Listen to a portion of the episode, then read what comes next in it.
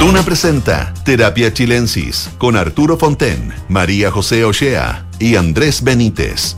Auspicio de Sonda, líder en transformación digital. Duna, sonidos de tu mundo.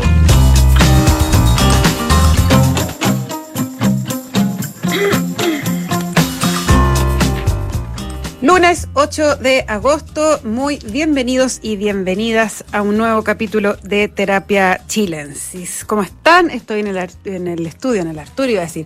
Estoy en el estudio con Arturo Fonten. ¿Cómo estás, Arturo? ¿Cómo estás? Qué gusto verte. Igualmente, y con Andrés Benítez, que está con mucho frío hoy día. Ha Pero estado- estoy feliz. ¿Estás feliz? Sí, pero no así por qué, pero estoy feliz. Ah, no, ya. Eso no se hace. No, yo le hago caso a Arturo, lo decimos que todos, dijo nos la, otra- la semana pasada que la encuesta de esta semana iba a ser fundamental porque venía campaña, entonces yo estoy feliz. Ah, miércoles. Ya, por la franja, dices tú, el impacto. eh, que el, el- No, No, sobre todo por el impacto de la campaña del gobierno, ¿no? Del gobierno, ¿no? Y empezaba la franja. Empezó la franja. La franja no, no No alcanzó alcanza a medirse. No, porque partió el viernes. Hay, el viernes, hay- hay entonces- distintas opiniones, sí, de gente que, que dice que la franja es muy importante, otro Que no es importante, Que no- es una gran discusión. una entrevista incluso a Roberto Isixson, nuestro, mi gurú por lo menos. Oye, Roberto Isixson eh, eh, se ha convertido en uno de los hombres más eh, esperados, al, men- al menos esperados. Sí, eh, eh, de- bueno, de ha hecho un buen ¿eh? trabajo más allá de que hay muchas encuestas y él es una. Él instauró este sistema de la encuesta semanal que cuando me la contó yo dije, estáis loco, no, nadie me les va a interesar eso y fíjate, vivimos en momentos obviamente donde hay elecciones muy importantes, ¿no? Pero bueno, eh, van quedando pocas encuestas ya, se mantiene la diferencia de 10%.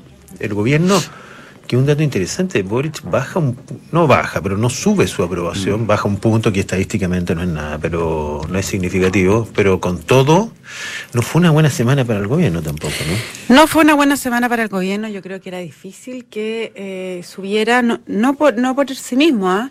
sino porque yo creo que lo- el tema de Giorgio Jackson pegó. Eh, o sea, Mm. Estuvo el tema lo del ministro de Economía, cuando aquí en la radio dice que eh, la, que la inflación inflación. igual tiene algunos beneficios para las pymes. Bueno, eh, era difícil que subiera, creo yo. Sí, hubo mucho, bueno, un festival de errores, ya la tercera los contó, fueron eran 16 hasta, hasta ayer, digamos, porque debe haber subido Sí. ahora, ¿no es cierto? Eh, es como un termómetro.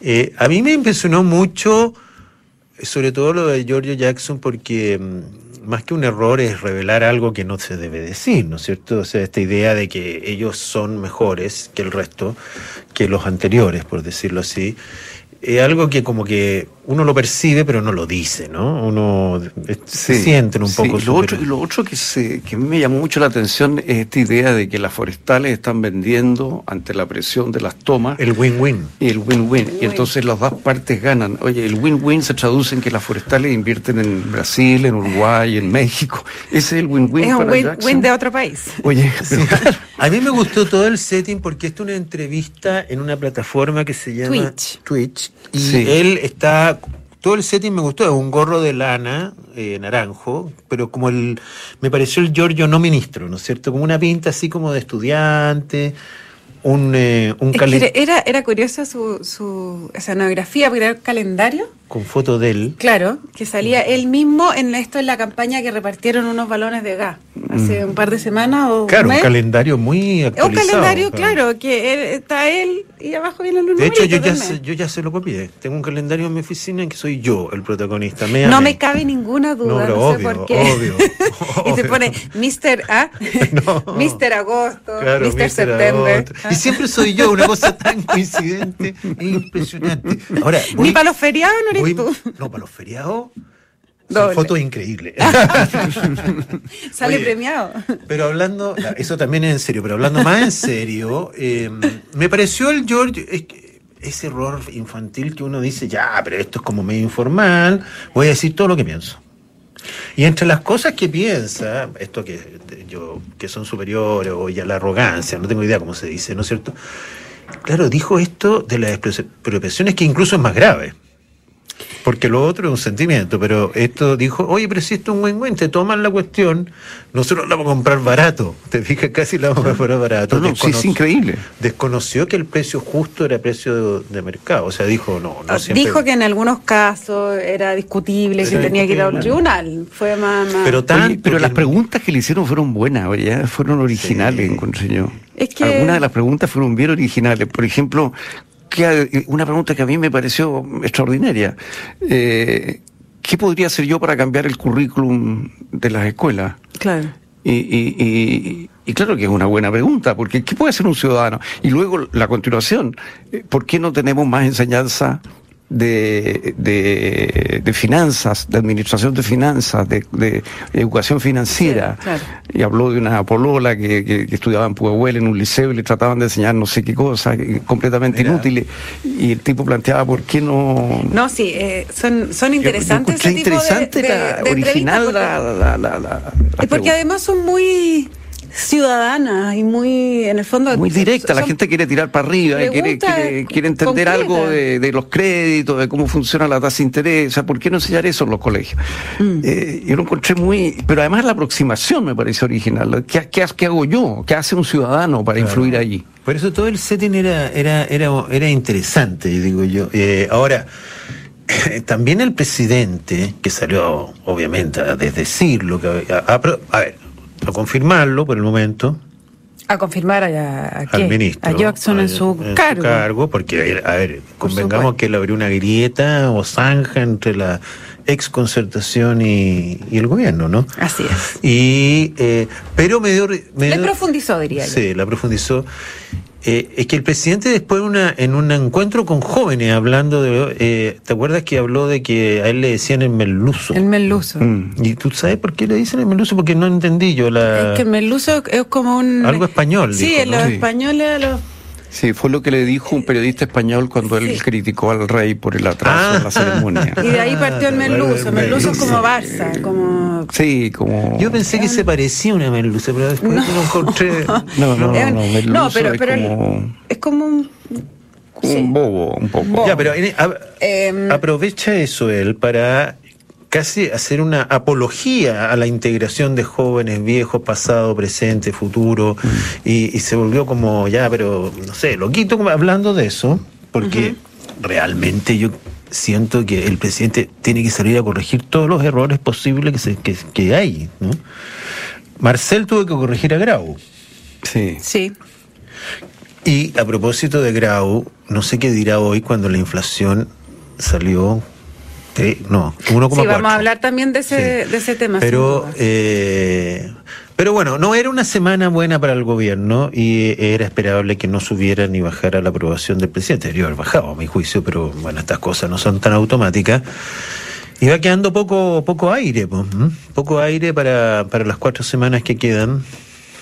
Sí, eh, porque CADEM da 10 puntos arriba el rechazo, Pulso Ciudadano da 12 en el votante probable es bastante parecido. Y, hay una sensación general como de, de, pesimismo. O sea, en, eh, en CADEM eh, el 60 y, 62% piensa que Chile va por mal camino en general.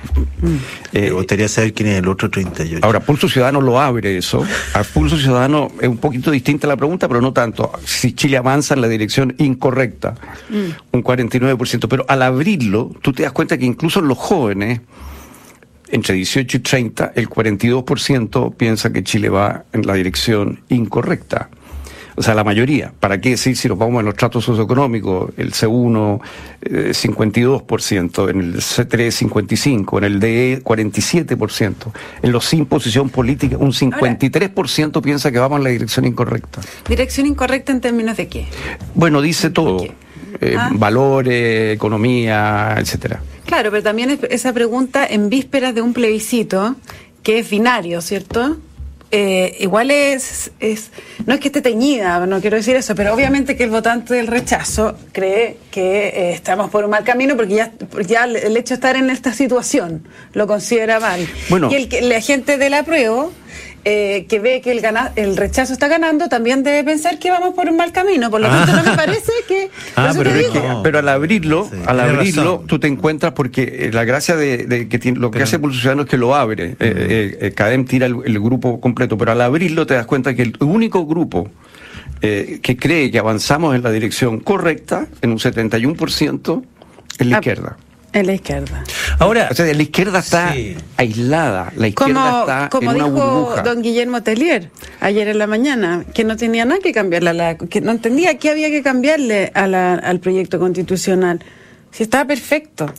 bueno, Esa la opinión Ese es, pero, pero respecto a las perspectivas, yo creo que, que hay razones para que la gente esté eh, pesimista, independientemente del plebiscito, independientemente de la constitución. me Yo parece creo a que mí. la gente está más pesimista de otras cosas que de la constitución, Sí. ¿no? Eh, tú dijiste, íbamos a hablar un poco del IPC, yo creo que el IPC es demoledor. El es IPC, demoledor. Fíjate sí. que la UEF va a subir 500 pesos este mes. Voy a- ha voy a- subido 3 mil pesos en el año. Eso es, eh, eh, bueno, es un 10%. brutal. o sea, El, el IPC, para, para quienes eh, nos escuchan y no saben todavía, subió en julio eh, un 1.4% y se ubicó en los no- en niveles de marzo del año 94. Probablemente como tasa. nuestros auditores no, no habían... No, no, hablaba, no Ah. hablaban de IPC en ese tiempo, pero el punto es que ya llevamos 13% de inflación, 13,1%, y yo encuentro que esto es devastador. Es en el mundo devastador. Sí. ¿No es cierto? En Estados Unidos hay una, una si tú uno abre la prensa ameri- norteamericana, están hablando Es todo el día del IPC. Así de hecho, salió un artículo muy bueno en el New York Times que decía, "Ust- nos quejamos de vivir con un 9% de inflación, fíjense que Argentina tiene 90. Es que, o sea, uno dice, ¿cómo será vivir con 90% de inflación? Pero eh, la canasta de alimentos salía ahí hoy, eh, eh, creo que ha subido 27%, ponte, que es que el IPC hay que acordarse que es una mezcla de lecera, pues te fijas, o sea, a veces suben los paquetes turísticos y la gente no viaja. Ahora eran los combustibles, los autos nuevos y Sí, no me acuerdo que combustibles los, muy los pasajes fuertes. interurbanos. Y eso que los transportes los tienen medio frenados, afuera por lo menos el Sí. metro, ¿no? Eh, entonces, esa sensación de inestabilidad de precios que no teníamos hace mucho tiempo, yo creo que es muy, muy poderosa la- al momento de evaluar. No, a mí me parece que es, es brutal. Y es brutal y sobre todo pensando que es tan difícil de corregir. Eh, porque hay- Sí, Vittorio Corvo decía hoy día también que, el comentar. próximo año él creía que no iba a superar el 4 o 5 la inflación. Yo no sé tanto como Vittorio, tengo que creerle, no puedo decir otra cosa, y, pero tendría que ser una caída muy brusca, y que es lo que él va a decir, o sea, que va a decir, y el problema es que para que esto baje hay que seguir subiendo la tasa de interés, va va a caer la economía. se va a caer la economía. Dice- entonces, claro. dice- Entonces, es una situación que no es un win-win. No, no. Por- porque, no. pues porque hay una desaceleración por un lado. Brutal. Eh, eh, y bueno, pero igual es de esperar que, que baje la inflación, un 4. No, eso, No, eso- sería la eso- mejor no, no, noticia No, eso, eso es fundamental. O sea, No, claro, pero lo que él dice, pues, es que va a ir cediendo, que va a ir cediendo y que el próximo año llegaría Claro, a niveles pero- de 4 o 5%, acompañado de un, claro. Claro, de un apretón económico fuerte. Entonces, no, políticamente no son buenas noticias. Ahora, obviamente es una medicina que hay que tomar, digamos. Es una duda. discusión mundial, ¿no es cierto? Sí, Pero pareciera no que- haber otra hay que controlar la solución, inflación. ¿no es cierto? Pero Pero es costosísimo esto. y, y respecto a lo que dijo el ministro Grau, pero no solo para burlarse de él, sino que es impresionante cómo eh, las empresas ven los costos asociados al IPC, ¿no es cierto? Eh, de insumos, por ejemplo. Estaba hablando con un señor que tiene una cadena de pizzas muy grande, ¿no es cierto? Me decía, los insumos suben inmediatamente, pero tú no sabes si podéis subir el, el precio de la pizza. Por supuesto que no. una cuestión que es distinto a lo que tú vendes, entonces te empiezan a apretar el costo. Si bien en Chile no se reajustan los salarios más de una o dos veces al año, o sea, no sabí el golpe que significa eso, en, en- porque no estaban ni acostumbrados, ¿te fijas? Ahora, Le hace que sacar los pepperoni. ¿ah? ahora la tenés que sacar los pepe. Mitad de pepperoni por pizza. Oye, ya agrega sabe. eso el tema, eh, como pensando en el futuro, ¿no? El de, como factor de incertidumbre, el tema de delincuencia, que está muy, bueno, es que ese punto arriba. yo quería te- lo quería tocar porque me parece bien increíble. La misma Cadem decía ayer que el 81% considera que la delincuencia ha aumentado el último año y el temor de ser víctima de delito ya llega a un 77%. A mí me impresiona que este tema no sea todavía el gran tema de la clase política. Mm. O sea, está bien, tenemos un plebiscito por delante y todo, pero eh, si yo fuera gobierno, tomaría este tema y sería mi... mi mm. Si fuera mi bandera. que ah. sube la alza, la, digamos, sube la aprobación a carabineros en forma importante. Sube la aprobación a carabineros. Son señales de, lo que la gente está buscando. O sea, porque el, la cantidad de los portonazos, las encerronas que hemos visto, la, televisión muestra mucho de esto todo el día, pero me da la impresión de que eh, esa realidad que estamos mm. viendo no es acorde al a la preocupación política todavía que, hay eso es muy cierto, Y eso yo creo que está afectando a la prueba, porque si tú ves la franja de la prueba y lo que los voceros de la prueba están remarcando, ellos están hablando de los derechos de salud, de pensiones, de vivienda. Y resulta que los problemas número uno hoy día son delincuencia, inflación, inmigración. Mm, mm, mm. Y, si tú ves el, el, pulso que las ordena, bueno, salud está séptimo, pensiones está décimo, vivienda quinceavo. Entonces las prioridades están en otros en otras zonas. Hay, un problema que es muy inmediato y que constitucionalmente no se resuelve. Por lo tanto, uno tiene que como que cambiar la tecla de su discurso, yo creo. pero le cuesta a este gobierno eso. ¿eh? Recién estaba leyendo ahora que parece que se abrieron a, una cosa que es parte, pero no es el problema de, decretar estado de emergencia en el norte. En el norte pero les costó como tres semanas de discusión. Y como dice la José, yo fuera gobierno me tiraría con todo, pero tienen un, una, hay una tranca, trauma, una tranca, ¿no es cierto?, de, de, de, no entrar de lleno con A mí me ha llamado la atención que, que, sobre todo pensando en la prioridad número uno política del gobierno, que claramente es ganar el, eh, tratar de ganar el plebiscito, que eso no esté más centrado, digamos, que la franja no haya puesto ahí los énfasis y que los mm. voceros no estén hablando de eso. Mm. Y por otra parte, en el rechazo, también me llama la atención que muchas veces los voceros del rechazo contrastan la propuesta de la convención con lo que hay y no con la nueva propuesta que eh, eh, como el, hagamos una mejor. Claro, la mejor, digamos, como que no, por ejemplo, se critica, no sé, eh, ponte tú, déjame darte un ejemplo, se contrasta la situación actual digamos, con, con la propuesta de la convención. Entonces, suponte tú en el caso, ponte tú de, de no sé, de educación, de la educación ah. particular subvencionada. ¿Cómo lo dice Holanda? Holanda dice la enseñanza privada, la constitución holandesa, la enseñanza privada básica de formación general que cumpla las condiciones que se establezcan por ley será costeada por el Tesoro Público partiendo de los mismos criterios que la enseñanza pública. Ya. O sea, establece una igualdad de trato, la Constitución, entre la educación particular subvencionada y la estatal. Acá tendría que, ser al revés, ¿Ah? que ojalá la pública tenga los estándares de la privada. Claro, en términos de estándares, pero no, de financiamiento. financiamiento, o sea, del, ah, subsidio. no, no, del tesoro público, está hablando del financiamiento.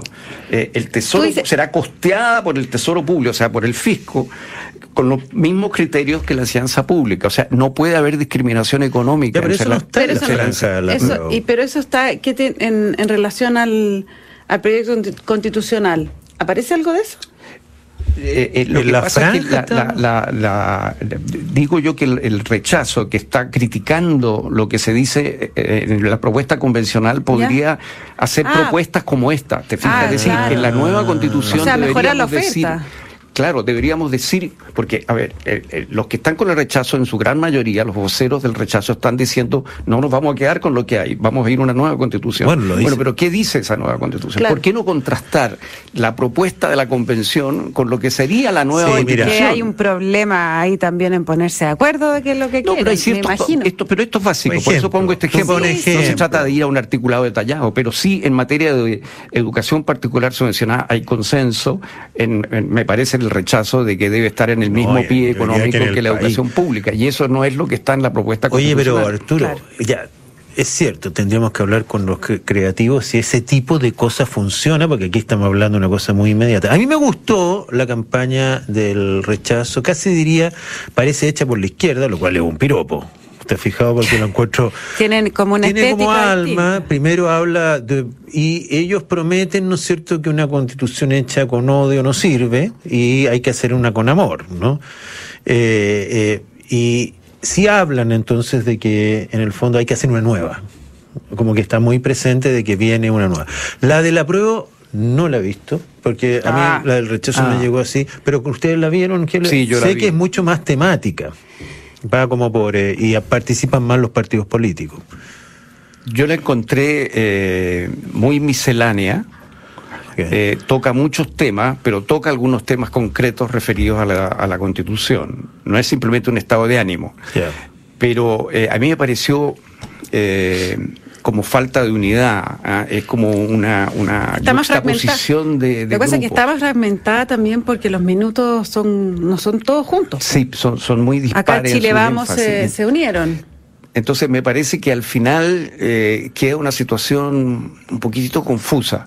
En ese sentido, la del rechazo me pareció mucho más coherente. Pero en general los políticos están bastante eh, ausentes en ambas franjas. ¿eh? No, no tienen un rol protagónico tampoco en la franja de la prueba, me pareció. Pero viene como el logo, así yo lo que entiendo es que viene. Es como el minuto del PPD, ponte, o el minuto de la DC. Es que Sí, hay algunos políticos que aparecen, sí. Bueno, a, a mí no me gustó mucho ninguna. Ninguna. Ah, bueno, partamos Soy de esa base, soy lógico. una- No van a ganar No, unos premios no. en Cannes. No, no, pero hay, eh, creo que he visto franjas que son mucho mejores. Eh, no me, o sea, la del, la del rechazo yo entiendo que quiera generar una épica, pero, pero no, encuentro que aquí es como que no, no debiese jugarse esto en términos emocionales. Esto acá no es odio y amor. Eso me parece a mí.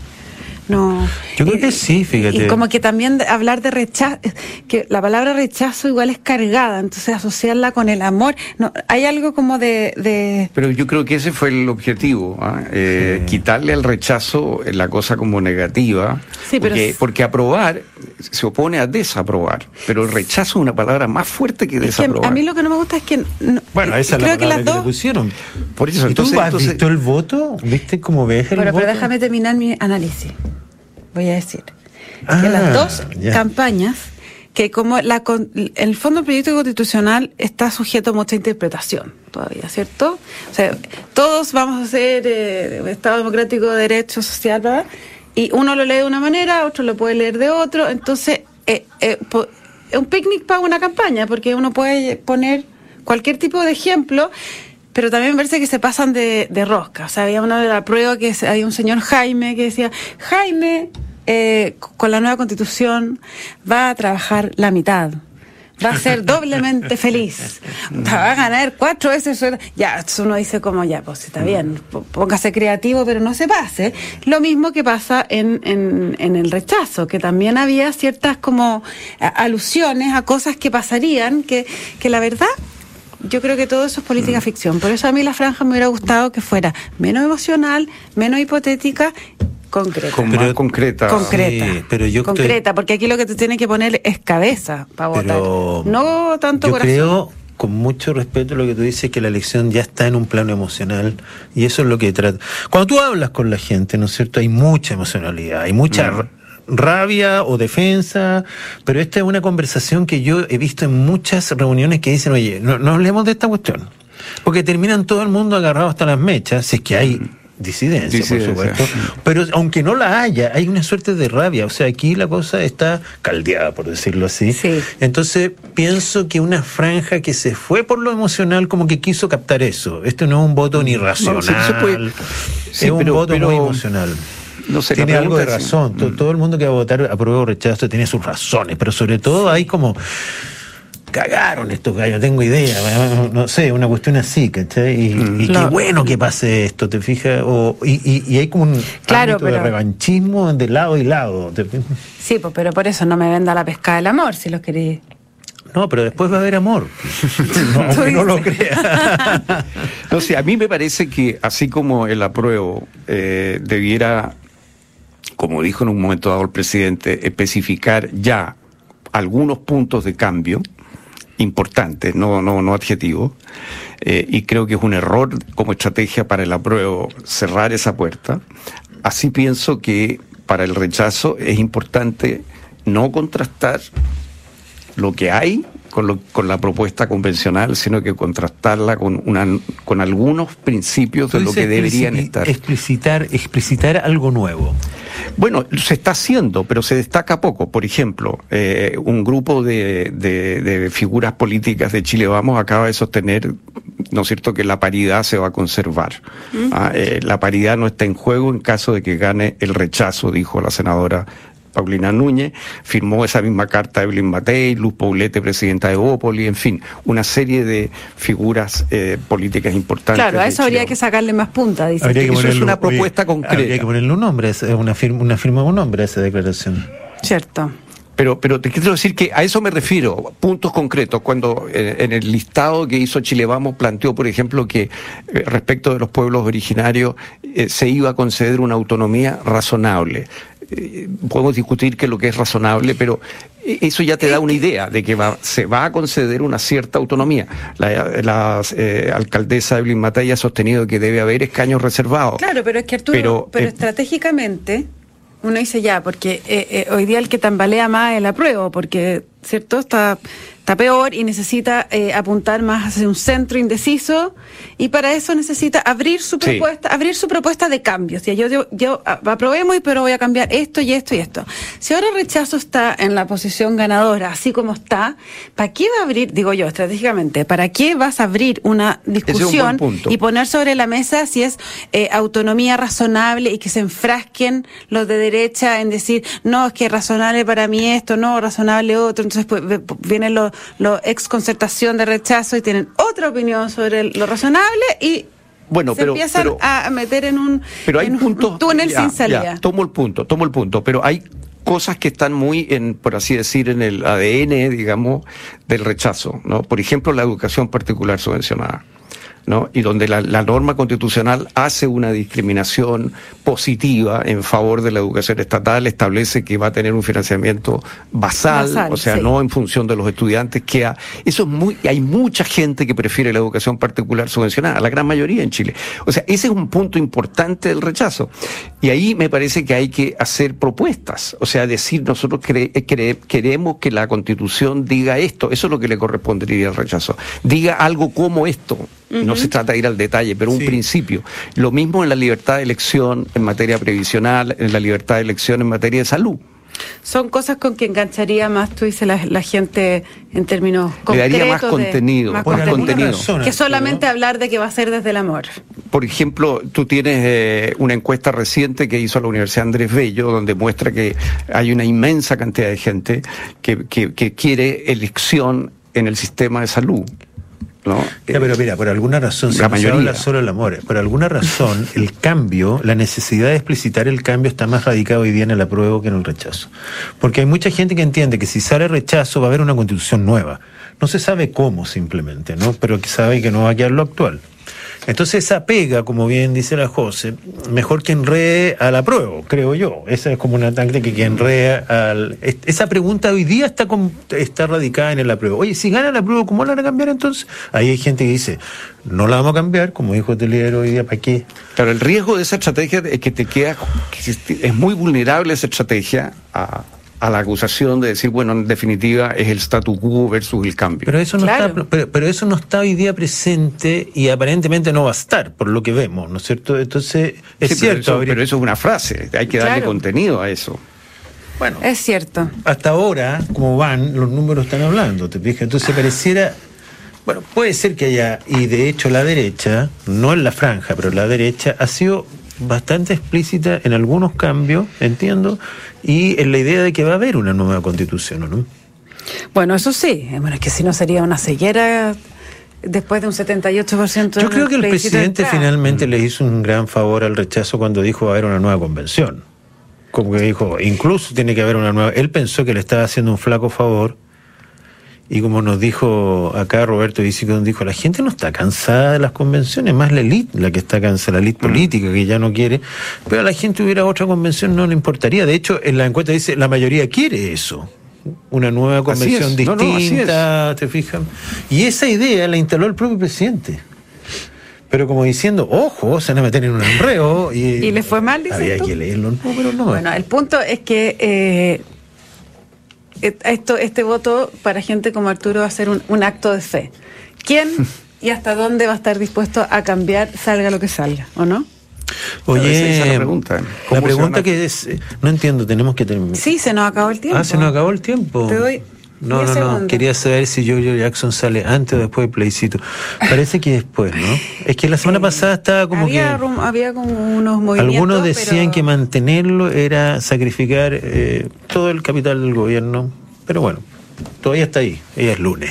Sí, no, y el presidente dijo que, que, Bueno, que se quedaba. el ministro pero que cae parte con una declaración del presidente que lo apoya.